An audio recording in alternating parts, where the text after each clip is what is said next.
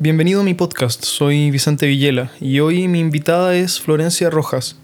Florencia es abogada, tutora y organizadora personal y en su plataforma florganiza.com asesora y apoya en el diseño estratégico de planes personalizados para alcanzar metas. Aquí conversamos sobre gestión de tiempo, sobre cómo optimizar nuestra productividad, sobre el peligro que presentan nuestros artefactos electrónicos a nuestra capacidad de atención y de trabajo sostenido y sobre otros temas relacionados. Espero que te resulte útil. Florencia, bienvenida al podcast. Gracias por aceptar mi invitación hoy y tomarte este bloque de tu tiempo que me imagino está claramente delimitado por otras actividades, dado lo que haces. Em, empecemos por que me cuentes eso. ¿A qué te dedicas tú? Bueno, yo soy como bien multifacética. Eh, en mi profesión yo soy abogada en lo que hago, yo dentro de mi 60% del día creo que es las tutorías de derecho, preparo alumnos para el grado de derecho. Y el otro momento hago lo que está en Florganiza, que son actividades y asesoría de productividad, gestión de tiempo y planeación de proyectos en general. ¿Y qué es una asesoría de productividad? Es interesante porque creo yo que cada individuo es productivo de diferentes maneras. Si tuviésemos como que definir un poco mm. lo que es la productividad, es como estar consciente plenamente de eh, la necesidad de metas para construir proyectos, pero también consciente en el sentido de que no se te puede ir la vida al son de buscar ese proyecto, sino que los proyectos y las metas se construyen a través de estrategias. Entonces, cada persona tiene un proyecto de vida. Puede ser un trabajo, llegar a lo mejor a liderar tu empresa, tal vez eh, pasar la prueba de, la de transición, cumplir metas académicas, etc. Todo es un proyecto al fin y al cabo. Cosas muy sencillas también, como, como una relación personal, también es un proyecto.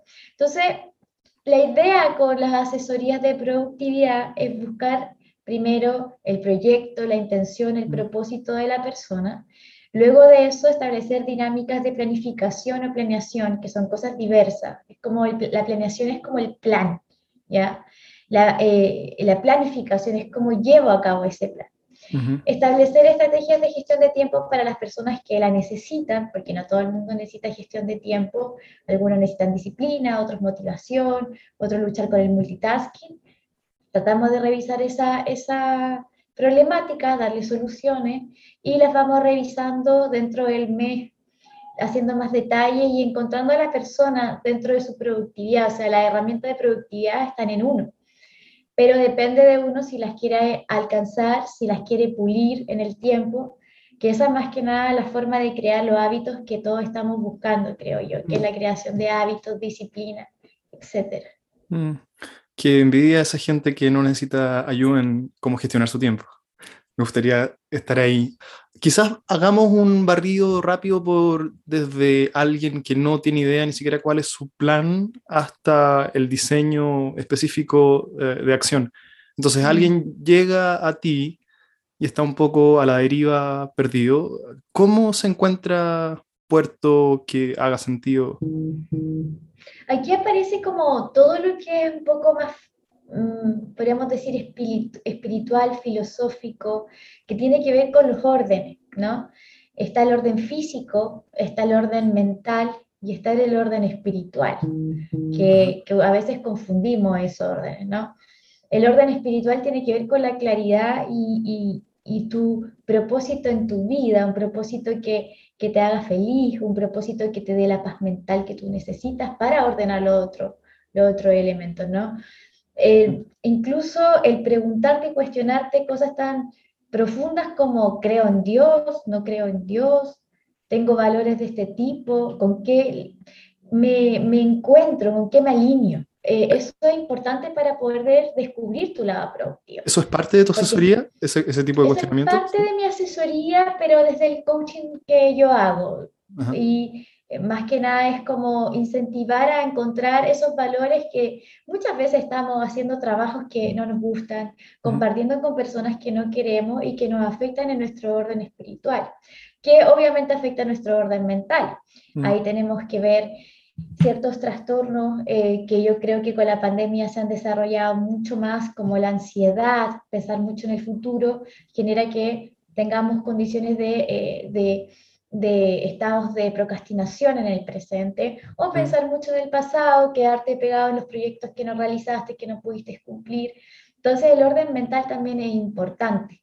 Mi, abuela, mi bisabuela tenía un concepto muy, muy interesante y decía, el orden de tus cajones demuestra tu orden mental.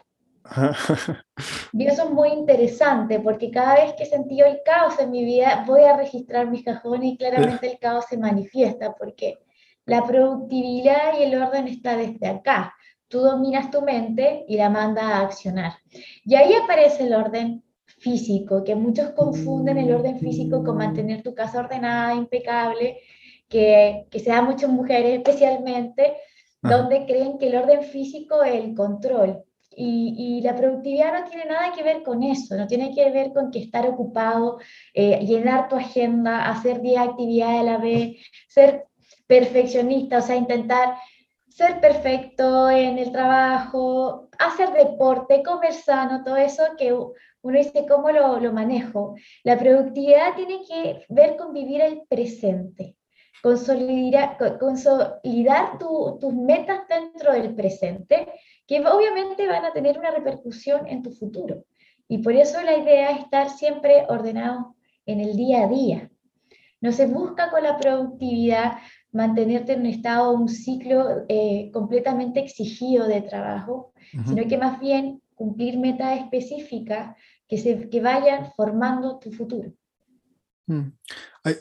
Florencia, ¿hay, ¿hay algo que vibra en tu mesa de repente? Me imagino que hay un teléfono algo, o hay algo que me Lo voy a, guardar. Ya, ahí.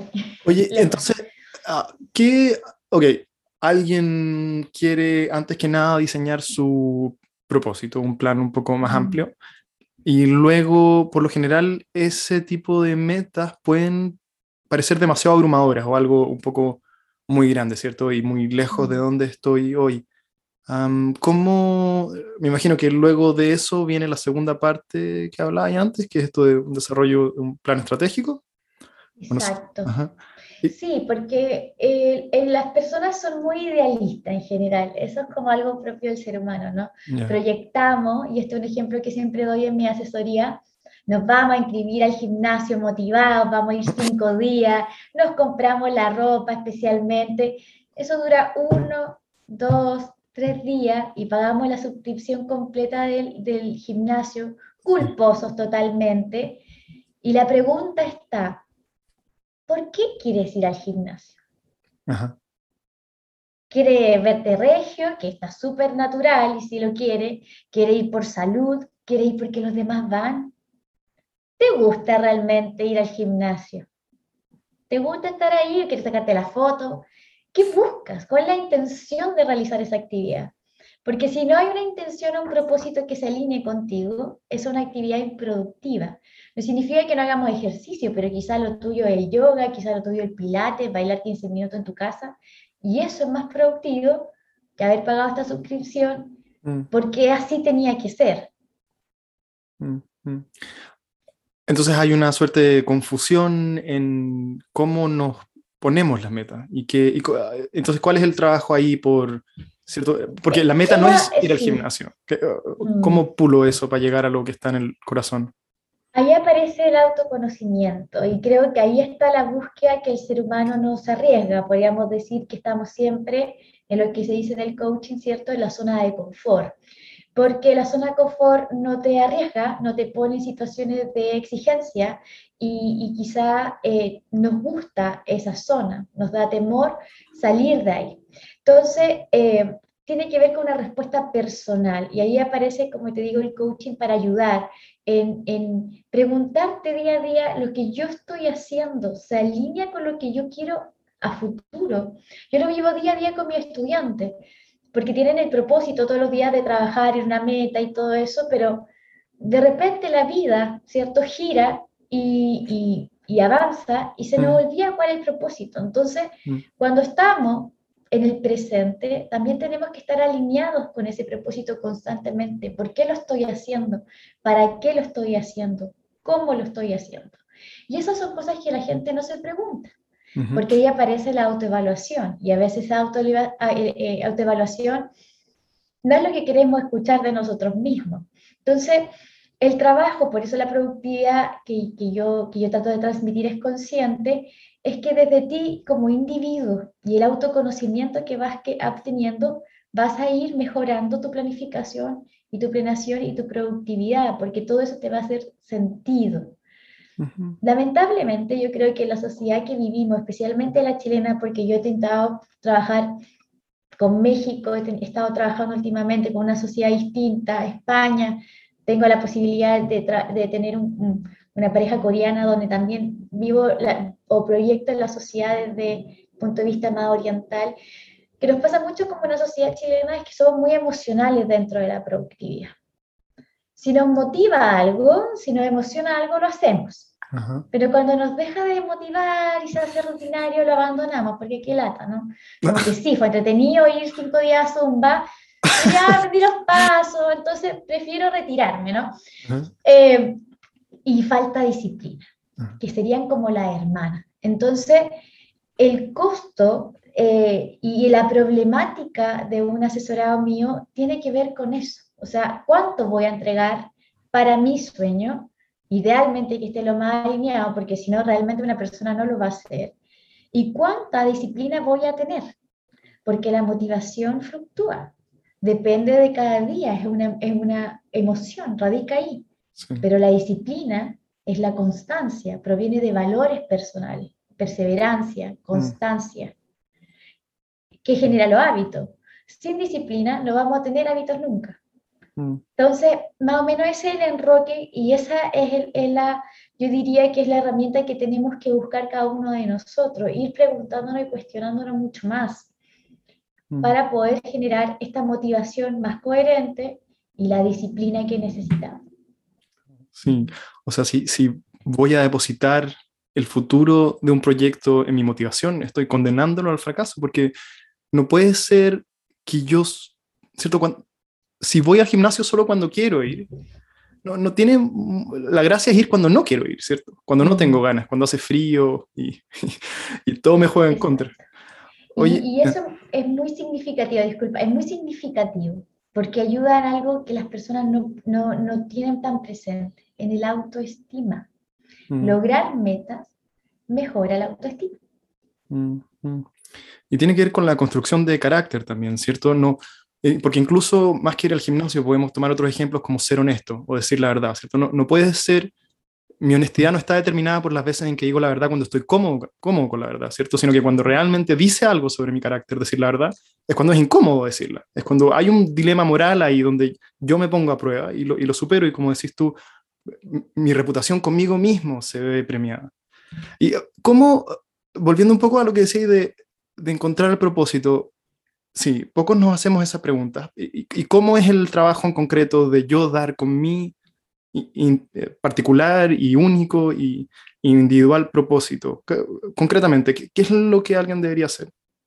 Mira, yo, yo ocupo herramientas de gestión de tiempo especialmente para esto y, y, y herramientas de coaching.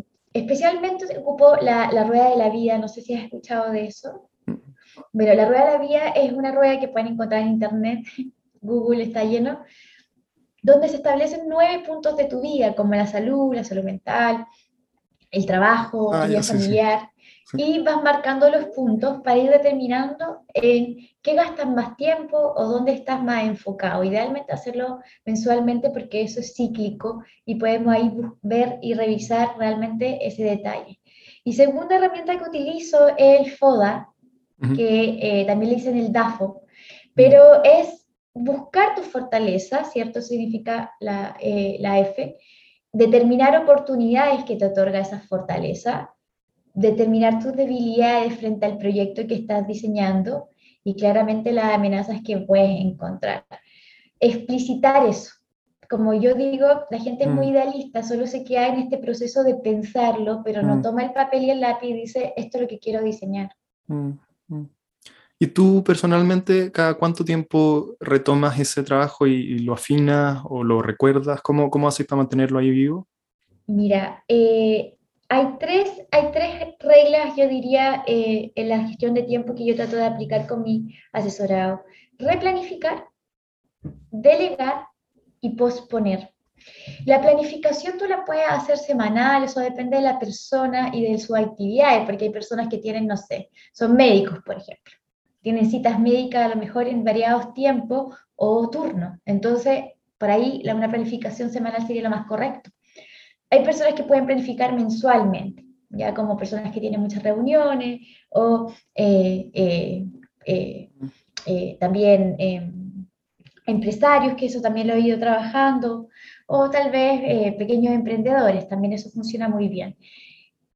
Con respecto a que estas tres herramientas a las que me estoy eh, abocando ahora, es que esa planificación se replanifica, no es una estructura, que me pasa mucho con mis asesorados.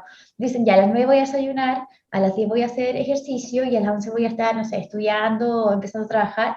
A las 9 en cuarto se levantaron y se acabó la planificación. Se acabó, ese día se fue a la basura. Entonces yo le digo, realmente es así. Si fueron 15 minutos, puedes replanificar y determinar cosas, ¿cierto? Que sí va a lograr ese día y otras que no, pero no es como que se acabó el día. Segundo, delegar. Esto es algo que cuesta mucho a las personas, el determinar actividades que realmente no tienen que ser ejecutadas por ti. ¿Por qué les cuesta? Uno, el control de, las, de sus actividades. Segundo, el ego, no solo yo puedo satisfacer estas actividades, nadie más. Y tercero, no saber cómo delegar. Porque uno no delega lo que es más fácil para uno, lo más sencillo, y realmente delegar lo que tú crees que puedes realmente confiar. Porque si vamos a estar, como pasa con mi asesora, la mayoría de mujeres también, claro, mandan al marido a ordenar la pieza, pero después... mandan al marido a la clase de zumba. Claro, lo vigilan. Ah, ah, no, no, pero no hiciste bien esto y no hiciste bien lo otro. ¿Dónde está esa delegación? ¿Hay confianza realmente? Entonces hay que aprender a, saber y distinguir qué debamos a delegar. Y tercero, posponer, ya que acá lo confunden con, eh, con postergar. ¿Ya? Posponer es determinar un periodo de tiempo para realizar esa actividad que no pudiste hacer en ese día. Y la idea es que, por ejemplo, no pudiste ir al, supermercado el martes, inmediatamente replanificar y programar otro día para hacerlo. Porque si tú postergas, ¿cierto?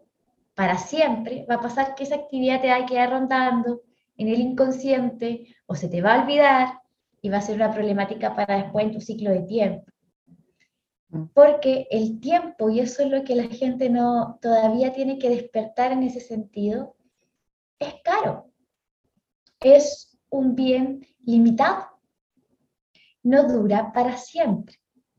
Entonces, ese es el problema.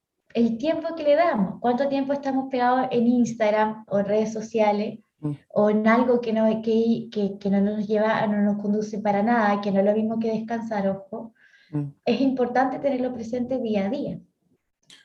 ¿Y cómo esto de las redes sociales es, bueno, tiene cosas positivas como que esta conversación podamos tenerla, pero puede ser tan nefasto? Ahora, antes de hablar contigo, estaba viendo videos en YouTube y estuve muchos minutos eh, de masajistas chinos que ah, ofrecen masajes en la calle. Eh, y, y, no sé por qué estuve viendo eso tanto rato. Eh, ¿cómo, qué, hay ahí para que yo deje de ver videos de, chinos masajeando occidentales en, en, la calle y para que la gente, ¿cierto? ¿Cómo trabajar esa tentación que está siempre ahí? Sí, sí. Bueno, primero las distracciones son buenas, ¿no? las desconexiones, los tiempos de hobby son importantes para la productividad, porque es ahí donde nos recargamos, nos reseteamos, como digo yo, y podemos tener la creatividad y la amplitud mental para poder diseñar cada día mejor.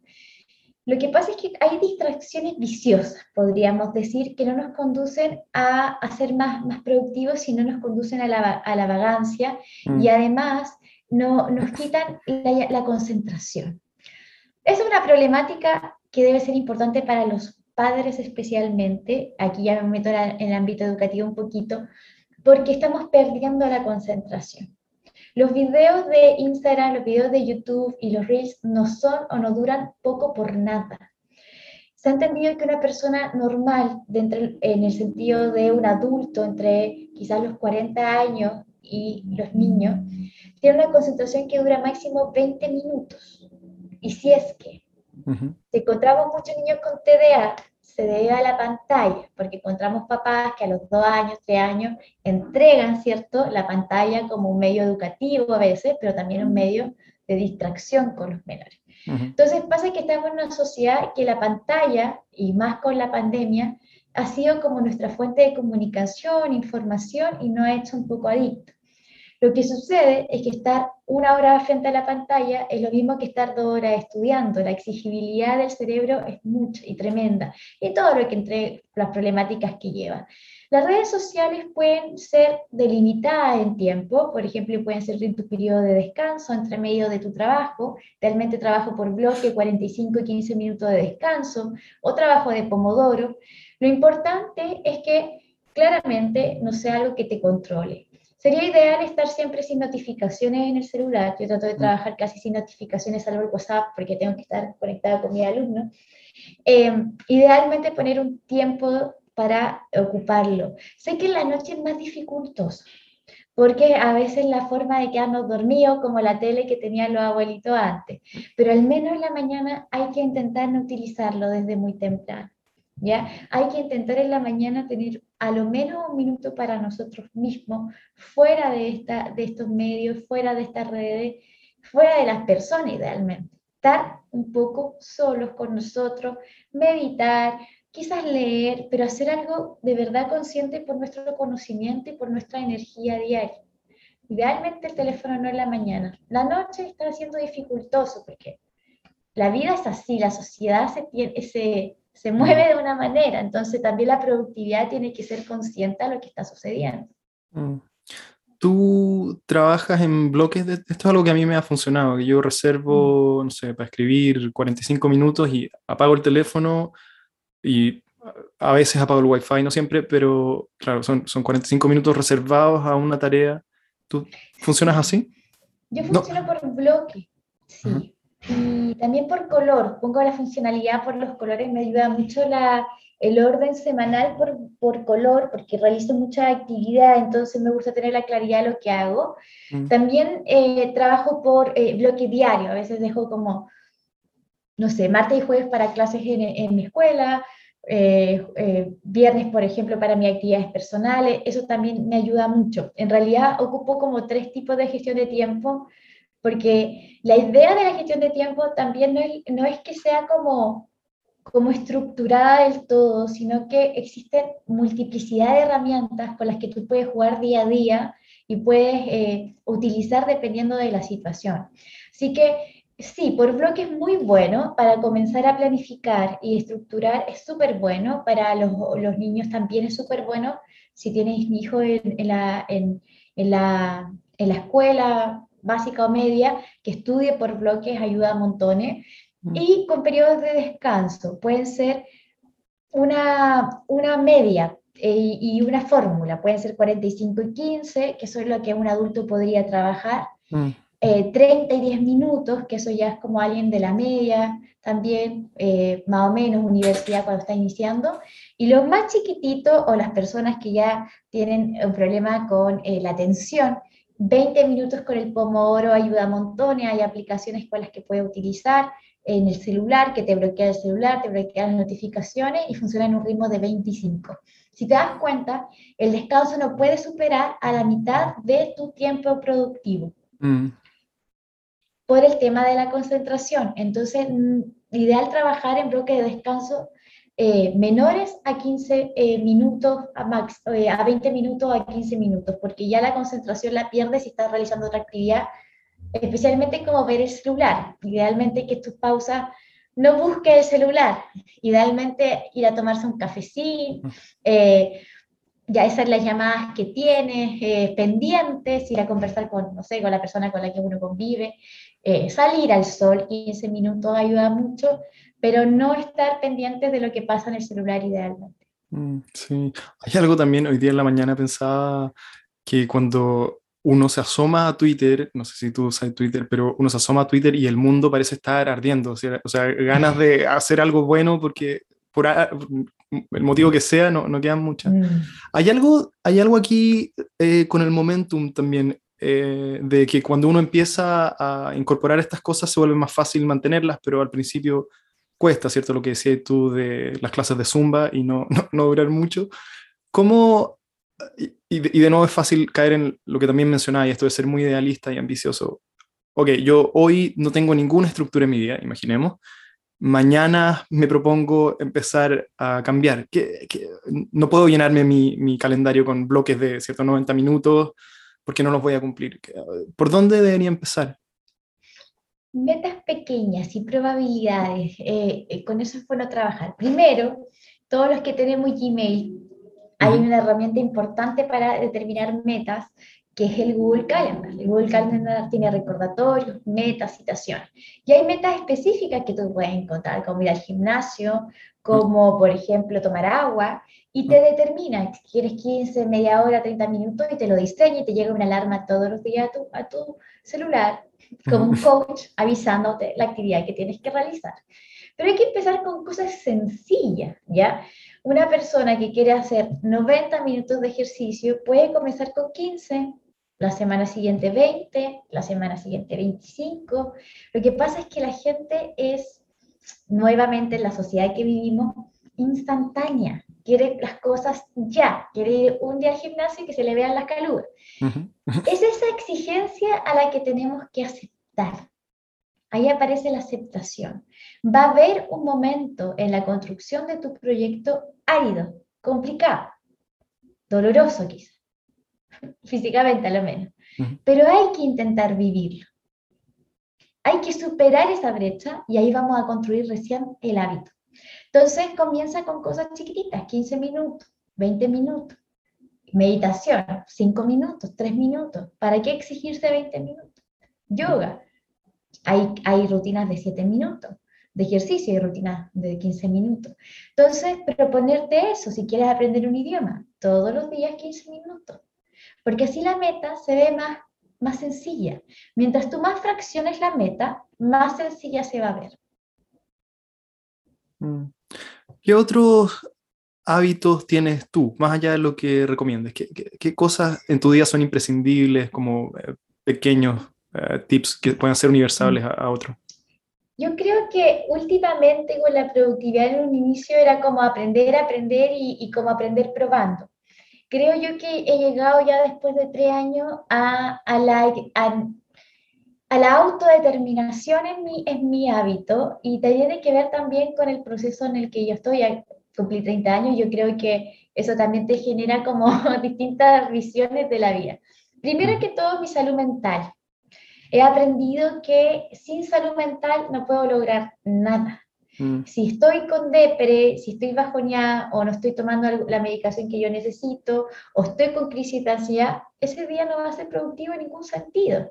Y esos días se pueden alargar. Entonces creo yo que primero la salud mental.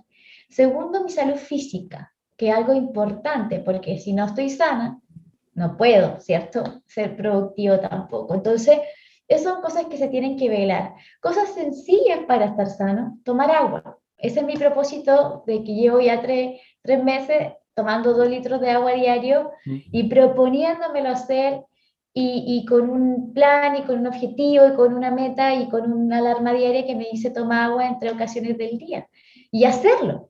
No decir, ah, sí, me lo recordó, paso, sino que hacerlo. También descansar. Creo que, que, que descansar ha sido otra meta de mi vida y uno dice, pero ¿cómo descansar? Planificar mi descanso, realmente decir, bueno, yo del asado a las 4 de la tarde me desconecto hasta el lunes a las 9 de la mañana y hacerlo realmente, no meterme a las redes sociales o si lo hago, hacerlo porque realmente quiero subir algo y no hacerlo por obligación, por ejemplo, o simplemente no hacerlo, simplemente estar haciendo nada, porque ese es un descanso vital que yo necesito. Creo yo que Antiguamente eh, se veía todo el tiempo, todo esto de la productividad como la ocupación, estar trabajando, estar haciendo cosas, Y creo yo que la idea es que los seres humanos vayan comportándose de otra manera, entendiendo que el descanso es parte de la productividad, el alinearse con tus propósitos es parte de ser productivo y tener una conciencia más colectiva de esto, ¿no? Así que creo yo que son los pequeños pasos que tú das. Mm. Esto de no usar el celular de sábado en la tarde al lunes, ¿cómo eh, ponías el teléfono en modo avión o no es tan dramático como eso? No, no lo tengo que ser tan dramático, solo pongo en silencio y, y alerto. Mira, es muy sencillo comunicar. Es decir, yo del sábado a las 4 de la tarde, lo puedes poner incluso en el chat, ¿no? En el WhatsApp dice ahí, tú puedes poner un anuncio y decir, contesto el teléfono de tal y tal fecha o en tal y tal horario, comunicarte con el entorno. La productividad también tiene que ver con los límites, ¿no? Mm. Si uno va diciéndole a, a, no sé, a la pareja, sí, yo puedo cocinar, lavar, planchar, le dice a la mamá, no, si yo te puedo acompañar a todas tus cosas médicas. ¿Cuándo tenemos tiempo para uno? Parecemos Ikeko, como ese monito que existía cuando éramos niños, llena mochila. La productividad también tiene que ver con límite hacia el otro, el individuo. Necesito mm. mi espacio personal.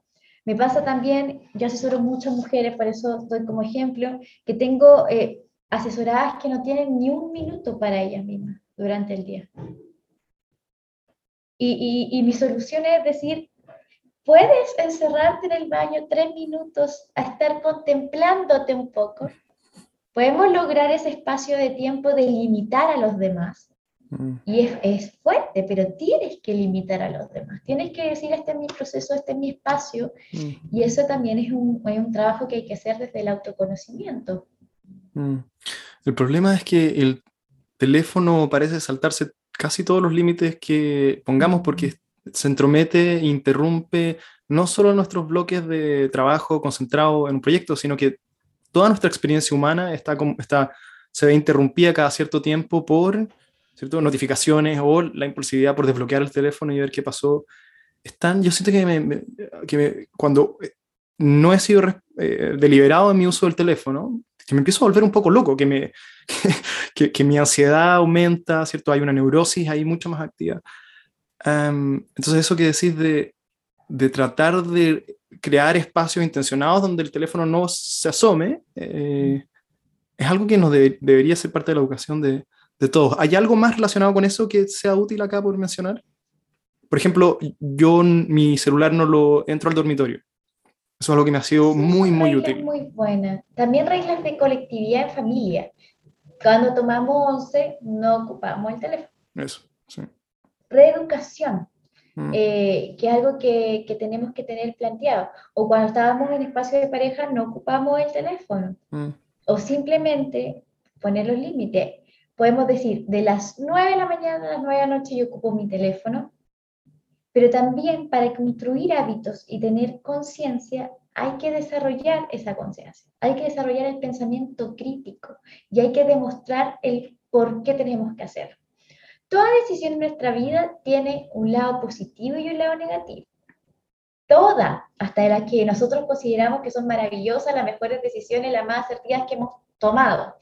Entonces, para poder tener una meta y poder lograr controlar, que tu mente controle realmente tus acciones, tienes que ver el lado bueno y el lado malo de esas cosas.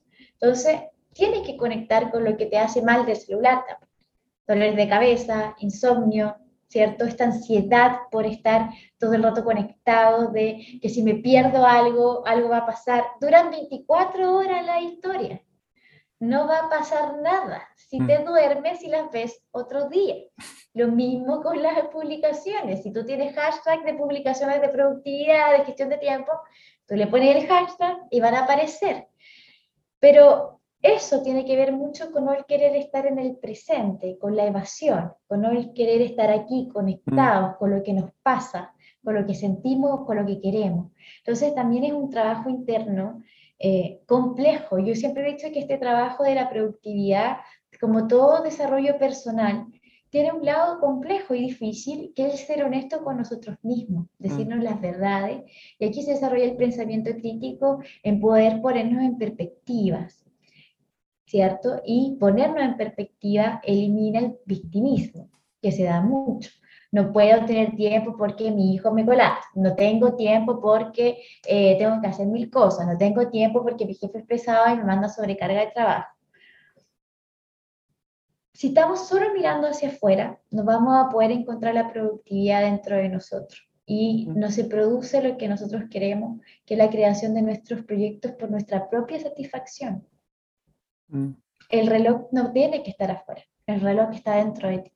Mm, sí, Me quería quedar un poquito más en esto del celular. Yo tengo 33 y me acuerdo de una vida sin internet, ¿cierto? O sea, a los 13 años quizás empezó a entrometer en mi vida más internet y celulares y todo lo demás. Pero tú que trabajas con estudiantes de pregrado, ¿sí? Mm. Es, ¿Cómo es la relación que ellos tienen con... Por ejemplo, yo creo que nunca me he metido a TikTok, pero entiendo que es mucho más rápido, ¿cierto? Que, mm. que es, más esquizofrénico el salto de un contenido a otro que, que Instagram o otras redes.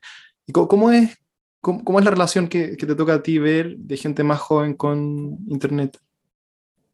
Bueno, especialmente los videojuegos, creo yo, que algo que, que en mi tiempo yo como, no sé, nunca me, me llamara la atención. Entonces, esa es una gran problemática. Los videojuegos son muy atractivos. Tratamos de generar horarios y bloques de estudio que tengan como gratificación el videojuego. O sea, si yo estudio tres horas, mm. puedo tener este acceso al videojuego dos horas o tres horas también, o una tratamos de trabajar en eso, tratamos de desconectar las notificaciones.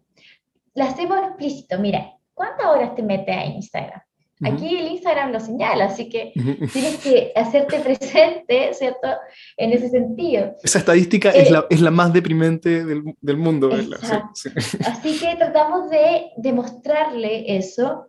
Eh, tratan con todo, ahí parece que tenemos coaching académico mes a mes con mi alumno, pero en realidad la generación eh, que, que, va de los 14 hacia arriba es preocupante, pero la, la, generación más preocupante, diría yo, son los pequeños, de los 6, 8 años, porque ellos sí son una generación digital. Y es tremendo el abuso que, que, tienen de estos instrumentos, ya sea por los juegos de video en sus celulares, porque tienen acceso a celulares, claramente los papás tienen que conectar con ellos, pero el acceso al YouTube, el acceso al TikTok, que pueden tener estos menores y, su necesidad. La he visto y he tenido otros papás que, que, me han buscado por lo mismo, cómo, cómo detectamos esta ansiedad que tienen ellos y también algo que ellos consideran que es pero, pero propio, o sea, que es parte de su vida y la única interacción que han tenido es la pandemia. Esa generación me preocupa mucho más, porque no aguanta una clase de 40 minutos de la profesora, menos por internet, porque no aguanta la frustración de no tener ese, ese juguete o ese juego que siempre lo ha tenido. Tenemos más, más niños más miope o con enfermedades, ¿cierto? Eh, eh, en, en, su ojo por estar tanto rato en la pantalla. No hay un papá super, supervisando el uso del celular en las tardes o, o, en las mañanas cuando ellos no están. Ven a sus propios padres con los celulares, por ende hay un aprendizaje por imitación Mm. implícito se llama ese aprendizaje. Entonces, las generaciones futuras claramente que van a tener un problema de productividad, especialmente con, lidiar con la frustración. El tiempo que se necesita para realizar las actividades, que les va a ser angustioso claramente, no lo mm. van a poder tolerar por la inmediatez. Mm. Ya me toca vivirlo con alumnos de pregrado y de grado, personas que son adultos, jóvenes, Imagínate cómo es trabajar con un niño frustrado y, y también el tema de la dedicación y el por qué lo estoy haciendo. ¿ya? Eh, esas son dos temáticas que hay que abordar con los niños. También la expresión de su, de su, eh, de su lenguaje. Eh, tenemos pequeños que no están aprendiendo a leer hasta segundo tercero básico. hay que transparentar esas cosas y eso se debe a que están viendo todo, ¿cierto? De manera audiovisual y se pierde el contenido escrito. Entonces, esas son realidades que tenemos que ver. Desde la productividad, claramente que un adulto se puede hacer más responsable, pero los niños no tienen, no tienen cómo. Y no tienen cómo también porque no tenemos adultos productivos. Me pasa mucho que asesoro chicos que necesitan aprender rutinas de estudio, necesitan saber cómo estudiar, necesitan saber cómo sentarse. Mm. Entonces, tenemos papás que dicen, por favor, enséñale a enseñarle a leer, enseñarle que tiene que leer los textos, enseñarle que tiene que leer los libros, y la pregunta está ahí, tú lo haces. Entonces, tenemos ese conflicto con la juventud tremenda y con el uso del celular claramente que altera, mm. porque el sentido del tiempo está alterado en ellos. Mm. Esto es un, es un experimento a gran escala con la mente humana al que nadie firmó el consentimiento para participar, pero todos estamos a bordo. Y hay algo, claro, eso que dices del el sentido del tiempo se ve alterado por la inmediatez y tanto de lo que vale la pena en la vida, ¿cierto? Tiene, requiere incontables repeticiones y incontables horas de dedicación eh, y de tedio, ¿cierto? Y de desgano em, para, para, para, llevarlo a cabo. Um, ¿Cómo? que parece una tarea imposible salir, salir de aquí. No es imposible, tiene que ver con, con la conciencia presente, como te digo. El presente se llama presente, es un regalo que tenemos que tener. Entonces las decisiones que tomamos deben ser constructivas para ese futuro, pero no pensándolo como anhelante, como ansioso que venga, sino como mi decisión de hoy, cómo repercute en el mañana. Desde lo que como hasta lo que instruyo es importante. ¿no? Mm. Entonces, por eso la conexión con el presente es lo que puede llevar a la solución del conflicto. Mm. Eh, enseñar eso. Aquí aparece todo lo moderno que viene desde la meditación, que está ¿cierto? Muy, muy en boga, eh, ciertos tipos de meditaciones que podemos entregar eh, o hacer. El trabajo con los niños también de respirar, el ejercicio de respirar diariamente conectado con tu respiración orgánica y también el trabajo con la ansiedad, el control de dejar de pensar en el futuro tanto y empezar a conectar con tu presente. Lo que haces hoy repercute en el mañana. Mm. Podemos trabajar y podemos salir de ahí con límites especialmente, no tenemos que seguir la moda, ¿no? Podemos delimitar algunas cosas, podemos ser, por ejemplo, padres más limitantes y decir, bueno, el trato es que los niños no van a ver pantalla hasta los tres años y vamos a hacer todo lo posible, ¿cierto? Para mantener ese valor en mi casa. O quiero enseñarle a mi hijo, no sé, a ser deportista, por ende, vamos a tener que una vez a, la semana demostrar eso. Mm. Así se va construyendo y va habiendo un cambio. Es colectivo también el cambio, ¿no? Cada persona que decide ser productiva le está poniendo un pedacito, ¿cierto?, de esfuerzo a que la colectividad se haga productiva. Si miramos países desarrollados que nos gustan como Suiza, Suecia, ¿cierto? Y que queremos proyectar el país hacia allá, la colectividad es productiva. ¿No? Llegan a su pega a las 9 de la mañana y a las 9.1 están trabajando. A las 9.1, ¿qué estamos haciendo nosotros? Comprando el desayuno para la oficina. Entonces la mentalidad debe cambiar. La mentalidad del adulto debe cambiar para que los niños vayan en ese camino también. Entonces, es un trabajo solitario, pero un trabajo que va a tener una repercusión social tremenda. Mm. Si lo decidimos, claro. Hay una ONG que se llama Neyun, no sé si los conoces, mm. que enseñan mindfulness en colegio. Quizás te interesaría después eh, investigarlo. Em, yo tengo una hija de casi dos años y ahora le compré un Xbox de regalo no, mentira. Em, ¿Qué te iba a decir? Ah, te he escuchado hablar sobre. No, ella no ve pantalla, lo estamos tratando de hacer lo mejor que podemos. Eh, eh, eh, te he escuchado hablar sobre la importancia de la autopercepción y del diálogo interno. ¿Por qué, qué puede tener que ver el diálogo interno con la productividad? Se podría preguntar alguien. Sí, tremendo, ¿no? Eh, es fuerte porque la gente que viene a la asesoría quiere encontrar herramientas externas para mejorar su vida y tiene que ver con la, con la capacidad, tiene que ver con respondernos con la autoexigencia, tiene que ver para respondernos con el perfeccionismo, tiene que ver para respondernos con la frustración, tiene que ver que nos responde la culpa que sentimos frente a la frustración o la ira que podemos sentir. La verdad es que tiene que ver mucho porque si no nos conocemos, la productividad va a ser deficiente, ¿no? Si no nos buscamos a nosotros mismos, no vamos a poder eh, definir lo que nosotros queremos realmente, determinar nuestro tiempo cíclico hacia el focus que nosotros buscamos, vamos a estar dispersos, no vamos a saber qué queremos hacer por uno u otro lado, se nos va a caer la tabla de prioridades. Entonces, la autopercepción es el camino para la productividad, porque es la forma que tenemos de ver los seres humanos, nuestras habilidades y nuestras debilidades, que son humanas, ¿ya? Por ejemplo, una debilidad es las ganas de procrastinar. No sé, viene un, un objetivo muy, muy intenso que nosotros percibimos como algo que quizás no podemos hacer, procrastinamos, lo soltamos, no lo hacemos, lo postergamos. Entonces, eso es, importante, ahí está la, la, la, autopercepción, preguntarnos, bueno, ¿por qué lo estoy haciendo? ¿Qué me está pasando? ¿Hay una emoción aquí? ¿Hay una situación? ¿Hay algo cíclico? ¿Me pasa recurrentemente? Eso es lo que ayuda a la productividad. Mientras más información tienes de ti, mejor puedes planear para ti mismo. En relación al autocrítico interno, porque creo que lo que vi tuyo fue en relación a eso, hablando de que no es productivo este tirano interno que todos tenemos que no. Siento que el ideal contra el que se compara es inalcanzable siempre y por lo tanto nosotros insuficiente y nos quedamos cortos.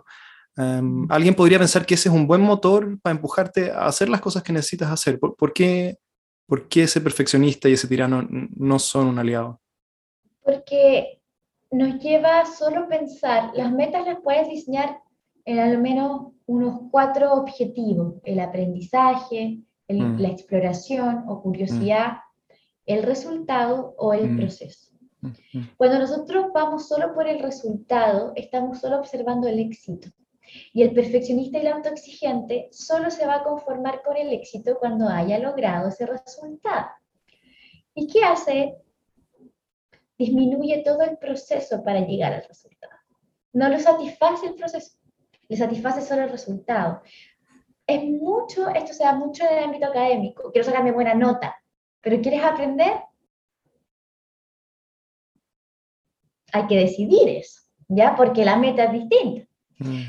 O el proceso va a ser distinto. Entonces, también es el problema del acto exigente y el perfeccionista, porque pareciera que nunca podemos responder a la pregunta cuánto es suficiente y cuán suficiente soy yo. Mm. Cuando solo estamos observando el resultado y el éxito, no estamos trabajando eh, en nuestro amor propio y en nuestra autoestima. Estamos trabajando sea, el ego, el éxito, cómo me, me, veo y cómo me ven los otros y cómo quiero que me perciban, en vez de trabajar en el interior, en el proceso, en cuánto sacrifiqué, cuánto entregué, cuánto fue la retribución, cuán feliz me sentí. Si olvidamos el proceso, vamos a estar siempre en metas resultados y la vida no va a ser satisfactoria y por ende vamos a sentir que no somos suficientes.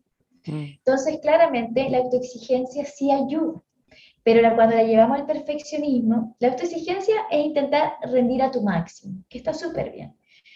Pero cuando llegamos al perfeccionismo, que es buscar que ese máximo que tú diste llegue al objetivo que tú quieres, precisamente nos vamos a ir inmediatamente a la frustración. Y la frustración nos condena porque o viene por la culpa, porque no hiciste bien esto, porque no tuviste más horas, ¿por qué no? O la ira, ¿no? Contra nosotros. Somos estúpidos, somos negligentes. Entonces no nos lleva y no nos conduce a nada, ¿ya? A mí me gusta trabajar con la palabra excelencia, que puede ser súper fuerte para una persona. O sea, autoexigencia, excelencia, pareciera que fueran hacia el mismo lado. Pero para mí la excelencia es ser la mejor versión de ti mismo. Y eso es distinto a ser autoexigente, porque la autoexigencia es presión por ser distinto o mejorar, o lo que sea en realidad que venga de la autoexigencia. En cambio, la excelencia es aceptar como somos como ser humano, con áreas productivas o áreas preciosas en ese sentido y áreas que no tanto, claramente, pero que vamos construyendo una mejor persona día a día. Mm, mm. Entonces, esa es la idea de, de, las planificaciones que yo hago, orientarlo hacia un lado, si te das cuenta, más humano, una, una, una visión más holística, e integral del ser humano para llegar a la productividad. Mm, súper, me gusta mucho eso que dijiste de abrir cómo... Ah, interiorizamos o cómo evaluamos un, un proyecto en, en, estas cuatro dimensiones. Eh, parece un buen punto para cerrar y se me pasó volando la hora, Florencia. Sí. Em, así que mil gracias por el tiempo. Voy a, dejar. voy a poner tu Instagram aquí. ¿Ese es el mejor lugar para contactarte?